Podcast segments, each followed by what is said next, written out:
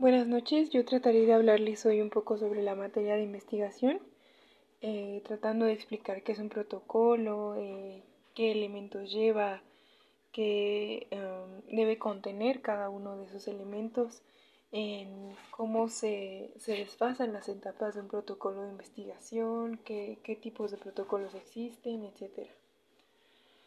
Bueno, primero hablaré eh, sobre los elementos que debe llevar un protocolo de investigación, que es la portada, en donde deberá de llevar un título, el resumen de la investigación, planteamiento de problema, justificación, objetivos, marco teórico, metodología de la investigación, análisis de resultados, conclusiones, bibliografías, anexos y cronogramas. Bueno, ¿qué es un protocolo de investigación? Un protocolo de investigación es un documento escrito de carácter científico técnico que contiene el plan de investigación.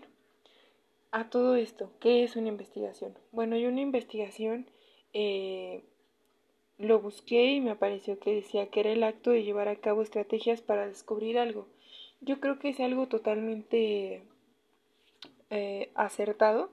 A final de cuentas, yo la investigación lo veo como aprender más sobre un tema de, de nuestro interés para tener más conocimiento y complementar la información que a lo mejor y, y solo em, teníamos, ¿no? Bueno, ahora hablaremos en que, por ejemplo, el título de investigación es clave en un trabajo. ¿Por qué? Dando un ejemplo, cuando compras un libro, lo primero que buscas es un título que te llame la atención.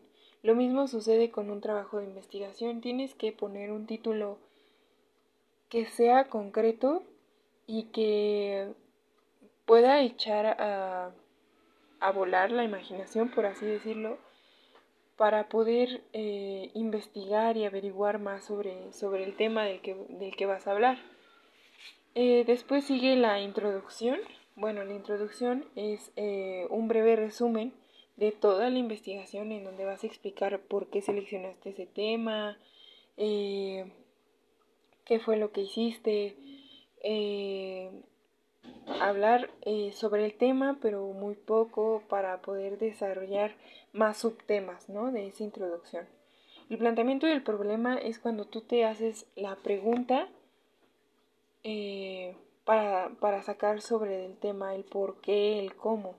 La justificación es eh, por qué decidiste tú tomar ese tema, ¿no? Los objetivos es cómo quieres, eh, o sí, cómo quieres o cómo podrás ver eh, a futuro tu trabajo y esa investigación.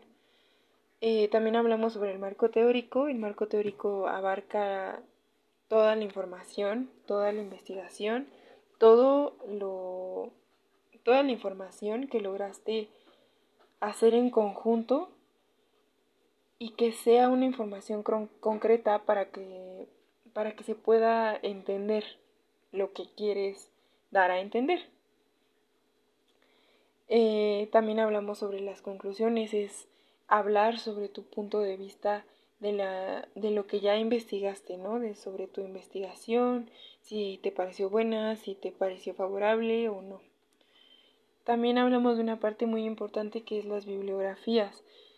Nosotros podemos guiarnos ahora por internet, por libros, eh, por escritores, que eso es muy, muy importante, eh, para saber de dónde sacas esa información principalmente. Eh, bueno, también eh, existen muchas investigaciones, muchos libros, etcétera, que eh, te, te, ponen una página de dedicatorias. Bueno, ¿por qué las dedicatorias? Eh, encabeza una obra de algún tipo, artística, investigativa, que dirige o ofrece una persona o varias, con significación afectiva considerable para el autor.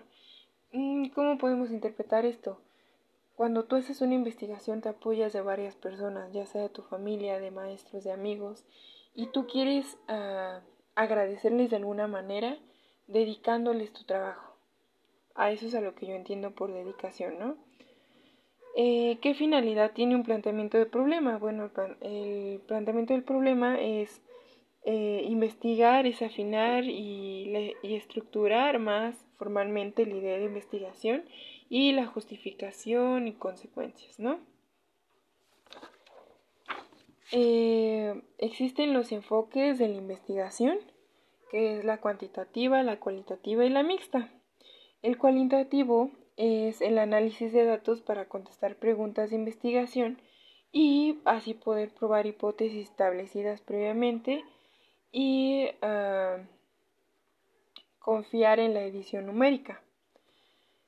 Este se, se, deriva en varias etapas, que es la descripción del problema, la preparación del proyecto, procesos previos, depuración, realización de trabajo. Ahora vamos con el cualitativo, que es la recolección de datos en medición numérica para descubrir, afinar preguntas de investigación en el proceso de interpretación. Este también tiene etapas que se dividen en transcripción de información, sistematización de la información, análisis de la información y presentación de los resultados. Mm, una de sus características es que tiene una perspectiva holística, eh, que esto quiere decir que es considerada el fenómeno como un todo. Las diferencias entre enfoque cualitativo y cuantitativo es que, bueno, la, fundamental eh, diferencia es que entre metodologías es que la cualitativa estudia la asociación o relación entre, variables cuantificadas y la cualitativa lo hace en contextos estructurales y situacionales. Eh, alguna comparación que podemos hacer entre ambos enfoques es llevar a cabo la evaluación de fenómenos, pruebas y análisis, eh, establece suposiciones o ideas como consecuentes, eh, nuevas observaciones y evaluaciones.